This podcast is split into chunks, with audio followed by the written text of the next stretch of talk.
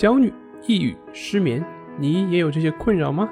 李洪福老师新书《情绪自救》教你摆脱的具体方法，快来读读吧。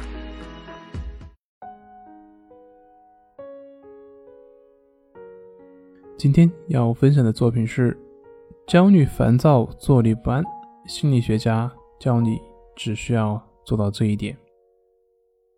史铁生说：“残疾是什么呢？残疾无非是一种局限。我呢，想走却不能走。那那么健全的人呢？他们想飞，但是不能飞。所以从这个角度上来说，大家都是残疾。残疾是一种局限。那么那些困扰我们的事情，是不是也是一种局限呢？要知道，我们所焦虑的事情不同。”但是焦虑在本质上都是一样的，那就是我们并不能够接受当下的事情。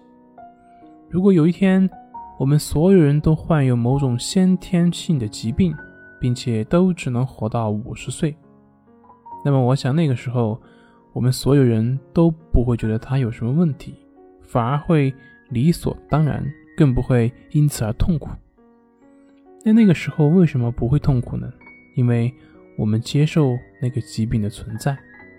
再举一个例子，我们知道女生每个月都会有大姨妈，我想基本上每个女生都已经适应这种状况，至少没有一个女生在正常的情况下会天天为大姨妈而苦恼，会试图去找一个方法一劳永逸。但是反过来，如果有一天这个世界上所有的女生都跟男生一样，从来没有大姨妈，那么这个时候有一个女生出现了大姨妈的话，我们想她肯定会像对待一个疾病一样去对待大姨妈，自然会为此而不断的焦虑、焦躁不已，不断的想去解决它，不断的去跟这个现象去做斗争。那么同样是大姨妈，为什么换一个前提，她就不焦虑了呢？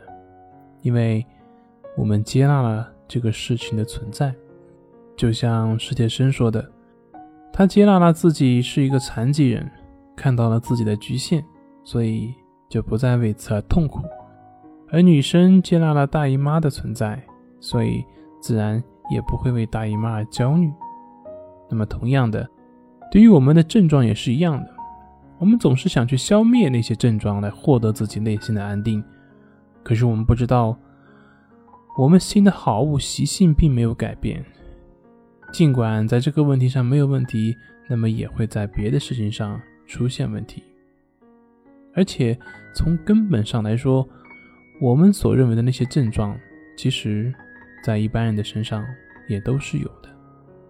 所以，我们焦虑的根本原因并不在于那些症状，而在于我们的心。当我们的心接纳了，我们就能够坦然。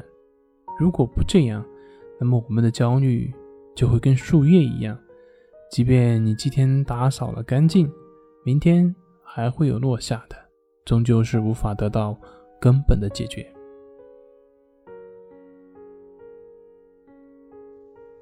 这里是重塑心灵心理训练中心，我是杨辉，我们下次再见。